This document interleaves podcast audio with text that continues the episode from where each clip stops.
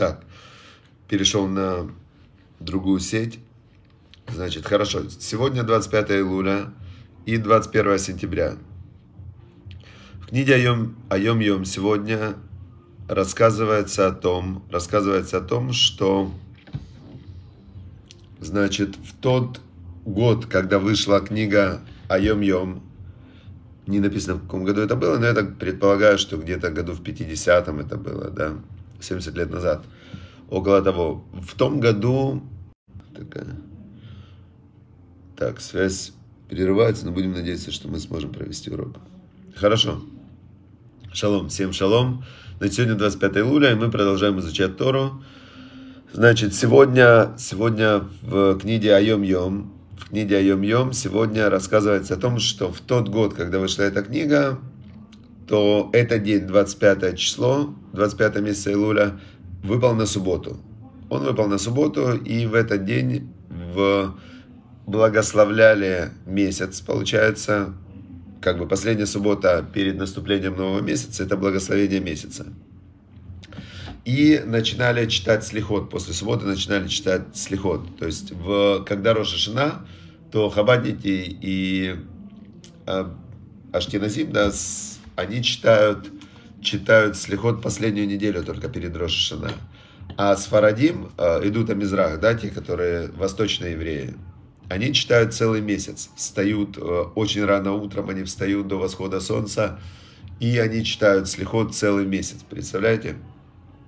То есть э, это очень э, серьезная подготовка. То есть одно дело, когда ты неделю готовишься, другое дело, когда ты готовишься целый месяц. К Рошашина читаешь слихот. Главное, главное, чтобы ты это делал по-настоящему от всего сердца, чтобы ты это делал не на автомате, потому что есть такое понятие, как мецва э, милумада, то есть э, автоматическая такая, да, то есть человек делает мецво, делает заповеди, но он, он просто это делает на автомате. Так вот, важно, важно делать от всего, от всего сердца, то есть осознанно вкладываться в то, что ты делаешь. Один и тот же урок Торы может быть, э, может быть совершенно на разных уровнях постижения, и все зависит от того, насколько ты вкладываешься всем сердцем и всей душой. Сегодня об этом будет говориться в недельной главе Ницавим, значит, мы дальше дойдем до этого. В общем, в тот, в тот э, год это был шаббат, сегодняшний день, значит, 25 июля был шаббат, и здесь рассказывают э, тонкости молитвы, да, что читают в эту субботу, какие, какие конкретно читают там глава, автора и так далее. И дальше приводится интересная такая идея, что Альтер Ребе рассказывает. Альтер Ребе, как мы знаем, это создатель, создатель Хасидута Хабад, основатель, основатель Хабада. Его звали Альтер Ребе, старый. Альтер это на идыше старый, а Ребе, мы знаем, это Ребе, да, старый учитель его называли. Он был, видно, пожилой уже. И он рассказывал, что когда я находился в Межериче, я слышал от своего рэба. Его рэба это был Мадид из Межерича, то есть он был Мадид из Межерича. Это был ученик Бальшимтова, основателя хасидизма. И уже Альтер Рэба он Бальшимтова не застал, он учился уже у Мадида. И он говорит, я когда был в Межериче, я слышал от моего рэбы, от Мадида, который передавал это от имени Бальшимтова. Значит, что в последний шаббат Илуля, вот последний шаббат, это сейчас Значит, получается, сейчас будет шаббат, последний шаббат месяца Илуль, последний шаббат перед Роша Шана, мы к нему сейчас подходим, что следующий месяц благословляет сам Творец, Бог благословляет. Представляете? То есть, очень интересно, мы как бы, ну, ну и Луль там, ну Рошашана, ну как бы, а мы сейчас, смотрите, мы сейчас находимся, вот я сейчас только подумал, вот это то, что усиление сейчас э, войны, да, такое пошло резкое усиление войны. Это же мы сейчас находимся очень перед моментом вообще суда. Уже как бы угрожают ядерным оружием друг другу, там, то есть ядерная война. Мы находимся в момент выбора, и этот выбор, он сейчас произойдет. Чуть-чуть, вот прямо сейчас, Роша Шана через э, пять дней, решается судьба мира сейчас. Подумайте, судьба мира решается сейчас. Это не просто метафора. В Роша Шана решается судьба мира, Бог судит мир. Да, вот в этот Роша Шана мы своими глазами видим, как решается судьба мира. Именно в Роша Шана решается. Не в другие какие-то, там, не в Новый год, не 31 декабря, не, не в другие какие-то даты, да а именно в Рош Ашана, первого числа месяца Тишерей, будет понятно, будет вообще мир существовать или не будет. Мы находимся в очень серьезном моменте сейчас, представляете? И от наших молитв зависит, что решит Всевышний. Это не мы решаем. То есть сейчас конкретно вот так вот два пальца на, на красных кнопках, и, и там, и там могут нажать, и все, и мира нет, все, снесут полмира. Представляете, идиоты снесут полмира. Мы 8 миллиардов людей сейчас ждут, как, э, как э, кто-то там меряется своими, э, своими, кто круче, да, и, значит, могут уничтожить весь мир. Ужас. Просто, но опять же, еще раз, смотрите, они просто, те, которые сидят с ядерными кнопками, они это биороботы, это не, это не люди. А, не они решают, вернее, да, решает Всевышний в Рошашана на базе наших с вами мыслей. То, что мы с вами молимся и делаем, и каждый день, вот каждый из нас делает какие-то действия, поступки, и Всевышний, весь этот мир, да, 8 миллиардов людей, он все это считывает, вся информация, и или у мира хватает духовной силы, добра, чтобы жить дальше – или Всевышний скажет, знаете что, ну, смотрите, как вы живете, так, так не надо жить. Значит, все в Рошана скажет. Эта серия закончена, и все. И придет Машех. Придет Машех. То есть в любом случае, или через плохой сценарий, или через хороший сценарий придет Машех. Но, как говорили мудрецы, древние мудрецы, они говорили, я бы не хотел жить в, в последние дни перед приходом Машеха, потому что, ну, по предсказаниям пророков, это будет огромная всемирная война, которая придет с севера, да, то есть, ну, как бы по пророкам последние вот эти вот моменты не очень хорошие.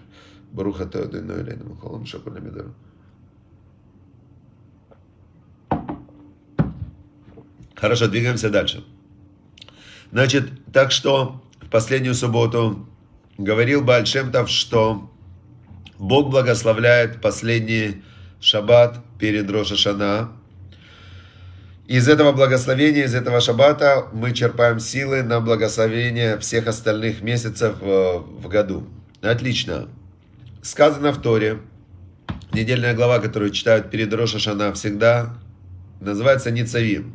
И вот сегодня вы стоите все сегодня перед Богом. Это как Роша Шана. Вы все стоите перед Богом. Значит, прям конкретно в Рошна такой как МРТ, знаете, так, а, человека, когда он въезжает в такой вот аппарат, его такой просвечивает, да, и вот каждый в, Рошашина, каждый человек в мире написано, вообще без исключения, его, его как бы просветит такой вот божественный МРТ и просканирует, кто ты, где ты, куда ты идешь, э, как бы просканирует, что у тебя было, как флешка такая, да, что у тебя было в прошлом году и что ты хочешь в будущем. И на базе всех этих сканеров, значит, мы получим какой-то год. Но уже год мы получили, как бы, вообще, я вам говорю, это, это страшно, то, что происходит. Ну, как страшно, не хочется говорить слово страшно, потому что все, что от Бога, все хорошо. Но, но это очень, как сказать, волнительно, назовем слово так, волнительно, да, потому что прям градус, градус войны накаляется. Это, это сотни тысяч людей, которые идут с оружием в руках. Это как мировая война. Вообще. Значит, смотрите дальше, что... И вот это вот слово вы атем ницавим айом написано. Вы стоите сегодня. В Торе написано сегодня, хотя это было 3334 года назад. Как же написано в этой главе атем ницавим айом? Почему написано сегодня? И говорил Бальшемтов, что слово вот это сегодня указывает на Роша Шана. То есть, как тогда Мошарабену сказал еврейскому народу, вы все стоите сегодня перед Богом, значит, вот это слово «сегодня айом» – это Роша Шана, говорил Бальшемтов.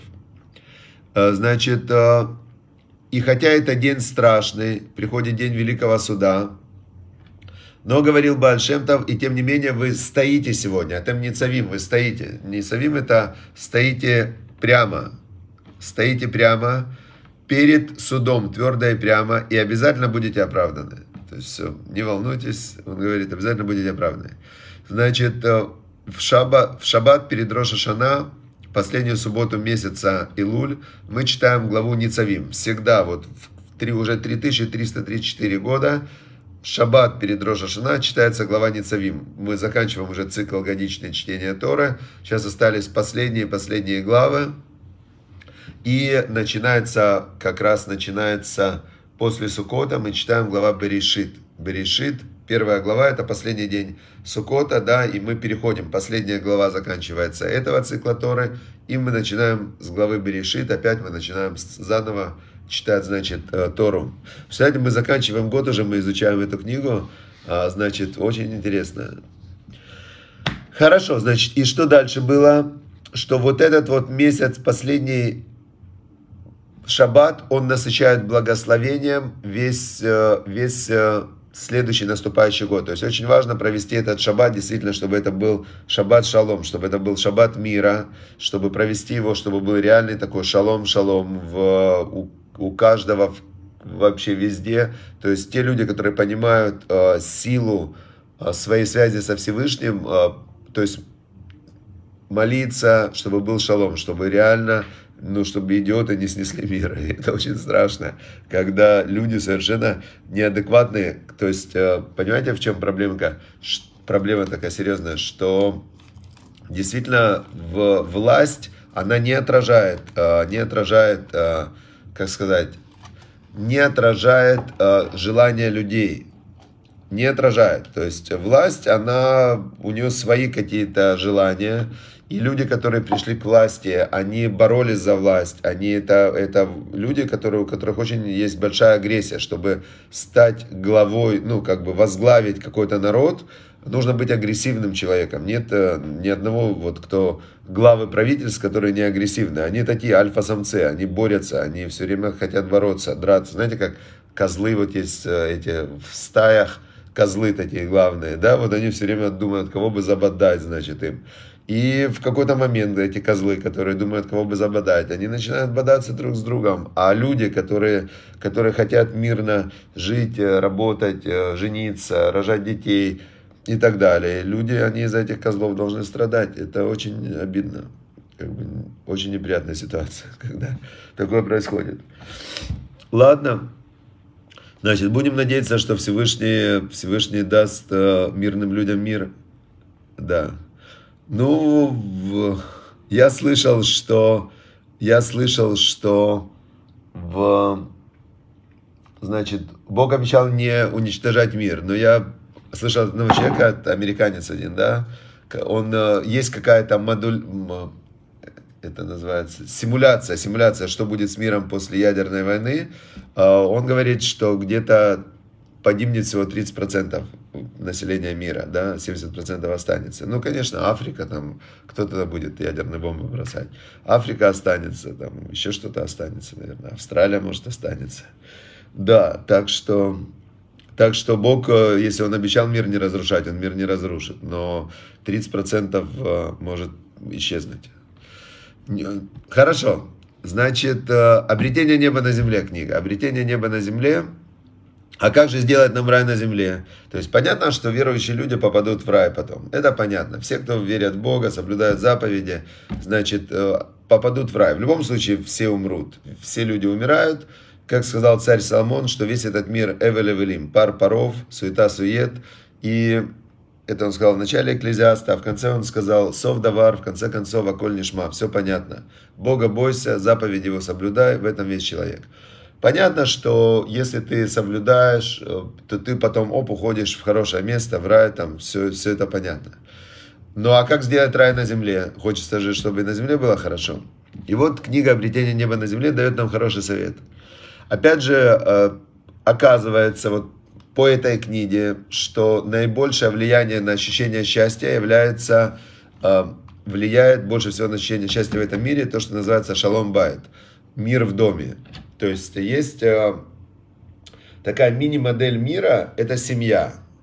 И семья, значит, семья, она, она такая мини-модель мира. Вот люди живут, да, и очень часто бывает, что даже близкие люди, муж, жена, дети, родственники, они начинают воевать внутри, ссориться, воевать.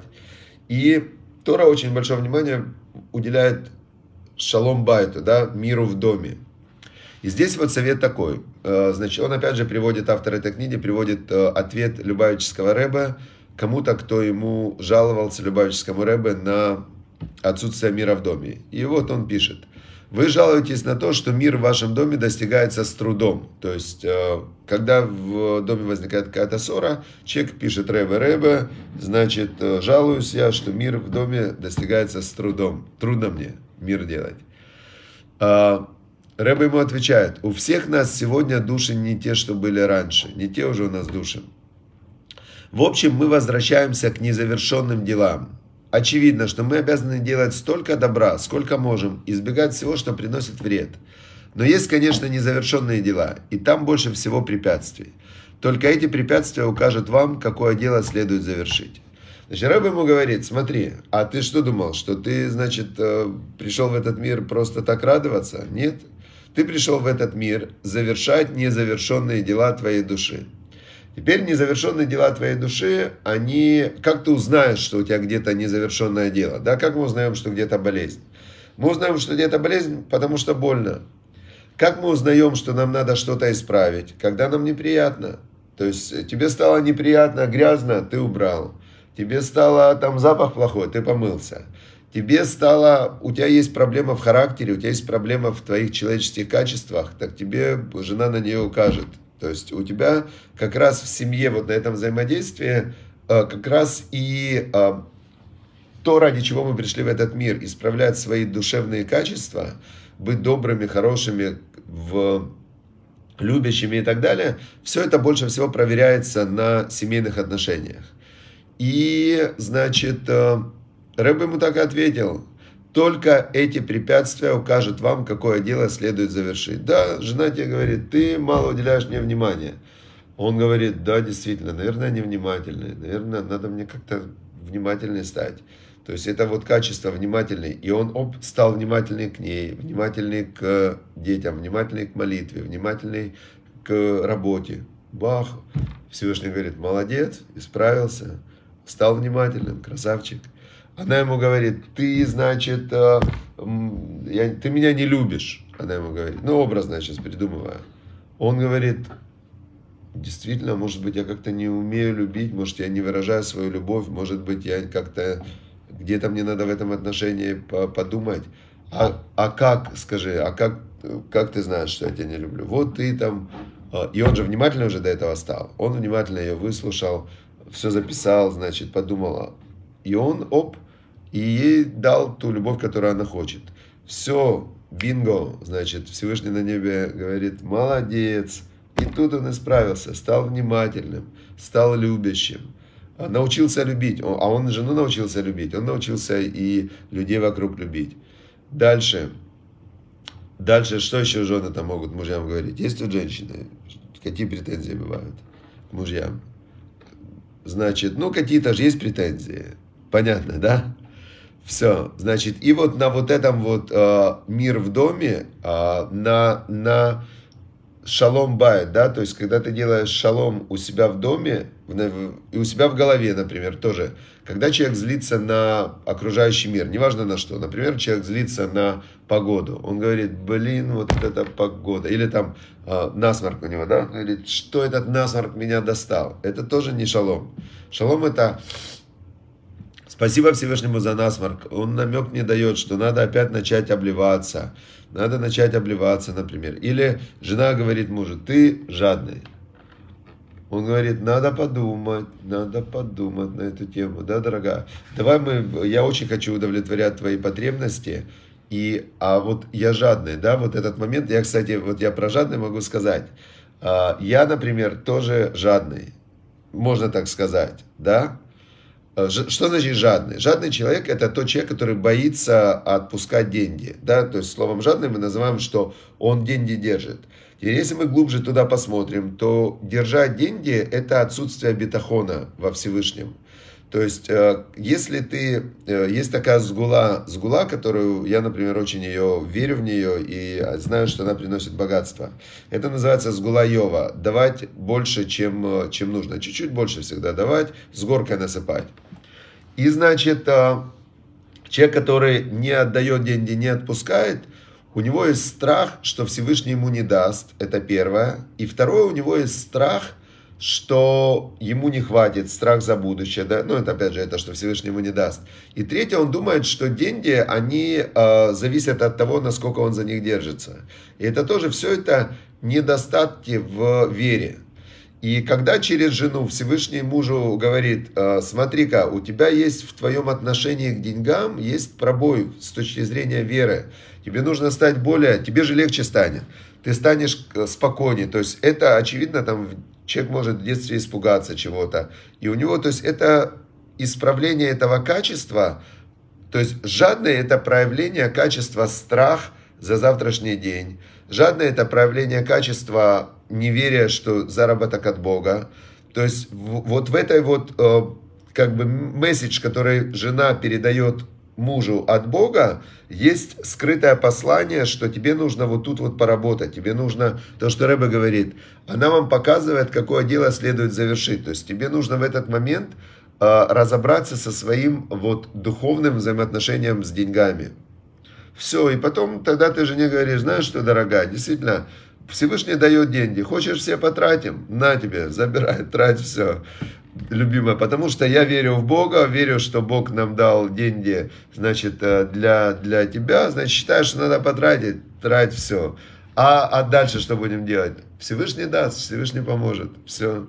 Это есть известная, я закончу на веселой истории. Значит, одна дочка олигарха, она познакомилась и решила выйти замуж за такого ну, который студент Ешивы. Студент Ешивы, значит, этот студент Ешивы, он сидит, учит Тору целый день, все. Папа этой, а папа этой дочери олигарха, это, да, он все время работает, у него там уже миллиард долларов, а он работает, работает, работает, а потом, знаете, вот это для меня сейчас загадка, сейчас же для многих олигархов, там, Фридман, Михаил и так далее, им перекрыли, как бы, санкции, перекрыли, забрали у них деньги их. И я думаю, вот сидит сейчас он и думает, лучше бы я отдал все деньги на благотворительность, на все. Сейчас у меня просто их забрали, и теперь у меня ни денег, ни, значит, ни заслуг перед Всевышним. То есть я сидел, держался за эти миллиарды, а сейчас у меня их забрали. Представляете, как ему обидно сейчас?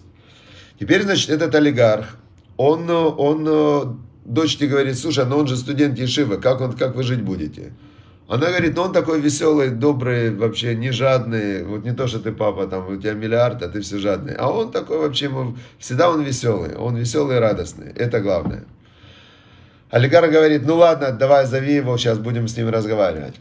Познакомлюсь с ним. Ну, приходит этот студент Ешивы, говорит, веселый, радостный. Олигарх ему говорит, слушай, ну ты что, у меня дочка избалованная, она с детства привыкла ездить только на Мерседесах. Ты как ей обеспечишь жизнь такую, как она привыкла? А студент Ешева говорит, знаете, говорит, деньги-то от Бога, Бог поможет. Олигарх говорит, ладно, говорит, а вот тот, ты знаешь, что она привыкла ездить отдыхать, Мальдивы, там это, как ты ее будешь возить? Студент говорит, знаете как, Бог дает жену, Бог поможет, надо отдыхать, поедем, не надо, значит, не поедем. Это же все от Всевышнего. Этот э, олигарх говорит, ладно, говорит, хорошо. А ты знаешь, говорит, что она привыкла там, чтобы у нее денег было на карманные расходы 10 тысяч долларов в месяц. Как ты ей дашь 10 тысяч долларов в месяц? Он говорит, послушайте, говорит, папа невесты, Бог поможет. Бог дает жену, Бог поможет. А не поможет, так не надо. То есть все же от Бога. Тут говорит, ну ты не пробиваем. А тут веселый, радостный, значит, говорит, все, я пошел дальше Тору учить, значит, все.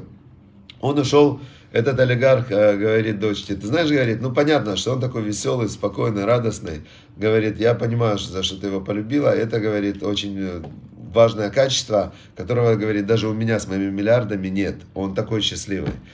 Но, говорит, э, я тебе разрешаю выйти замуж, но говорит, ты знаешь, мне очень было с ним приятно общаться, и приятно, что он меня Богом называл, что приятно, что он же знает, что я все равно, наверное, помогать буду. Так э, я, говорит, тебе, дочка, даю тебе все, все, что тебе надо, пусть он сидит, учится, а ты живи, как ты раньше жила, вот тебе деньги, значит, э, Бог, видишь, Бог вам помогает. И это действительно такой подход к жизни, это высший уровень, да, к этому уровню надо стремиться. И я это про него рассказываю, но мне бы лично хотелось вот так полагаться на Всевышнего, быть уверенным, что даст Бог день, даст Бог пищу. И волноваться только об одном, чтобы на Роша Шана через пять дней встать перед Богом и сказать, я вот моя цель, я новый, моя цель только тебе в следующем году служить тебе, значит, выполнять заповеди, учить Тору, быть радостным, все принимать, благодарить. Э, значит, э, моя задача это жить по Торе, быть добрым, не гневаться, не вообще быть просто вот добрейшим, добрейшим человеком, и знать, что все от тебя. Это моя как бы цель. Если я делал в прошлом году что-то не так, то я очень сожалею об этом, и я делаю чуву и собираюсь в будущем году действовать только по Торе. Только по Торе, только быть хорошим, добрым, честным и, значит, служить тебе. И я понимаю, вот это три вещи, которые я не говорил, но это мне очень понравилось, я это прочитал в книге, по-моему, Раф Шлома Вольбе, я это прочитал, в книге Алайшур, что вот работа Рошашна это три вещи. Первое, это я новый, да, что осознать вот этот момент сотворения человека, осознать, прям понять, что в этот день ты становишься реально новым, там, чистый лист, ты не, ты не связан с собой старым. Второе, это признать власть Всевышнего, понять, что вот, ну, все от Всевышнего все от Бога. Но не можем мы контролировать, что будет с миром. Вот не, не можем. И не можем знать, что будет завтра ни в одной стране мира. Нет у нас никакой гарантии ни на какие вирусы новые. Нет гарантии у человека. То есть надо признать, все от Бога. Понять, что как ты меня всю жизнь содержал, так же в тот момент, когда Бог захочет, что надо выходить из этого мира, так э, я выйду. То есть признать вот эту вот власть Всевышнего, которая очевидна, это же правда но большинство людей как-то ее не признают или признают частично, и все равно все время держатся, знаете, как э, про власть Бога, когда один человек упал в пропасть и висит так на ветке, он висит на ветке, и, ну, понимает, что все в пропасть. И он кричит, Боже, Боже, помоги мне, ну все, только от Тебя спасение, только Ты, только Ты, помоги мне. И тут он слышит такой прям голос внутри, да, да, я спасу тебя, я Бог, Значит, отпускай руки, отпускай ветку. Он такой, может, там еще кто-то есть, может, еще есть варианты спасения. То есть, все равно человек не... То есть, мы не можем... Вот в этом очень сложная работа осознать, что все от Бога. И третье, это сделать шуву, то есть посмотреть на свои действия и сказать, все, что в моих действиях было не по Торе, против Бога, не по заповедям, я сожалею, конкретно, вслух прям надо сказать, сожалею обо, обо всех своих преступлениях, о которых я знаю, о которых я не знаю, которые я делал умышленно, которые я делал неумышленно. Сожалею искренне, прям реально, прям стыдно мне, не хочу больше так делать. И опять повернуться на будущий год и сказать Всевышнему, моя цель делать только хорошо. Помоги мне в этом, пожалуйста, я хочу быть добрым святым человеком. И все. Вот это три вещи, которые надо успеть сделать в Роша Шана. И дай Бог, чтобы Всевышний нас услышал и дал нам всем хороший год. Все. Удачи всем и успехов, чтобы Всевышний услышал ваши молитвы. И дальше то, что нам надо для выполнения этих трех простых вещей, чтобы Всевышний нам дал. Все. Удачи, успехов и благополучия.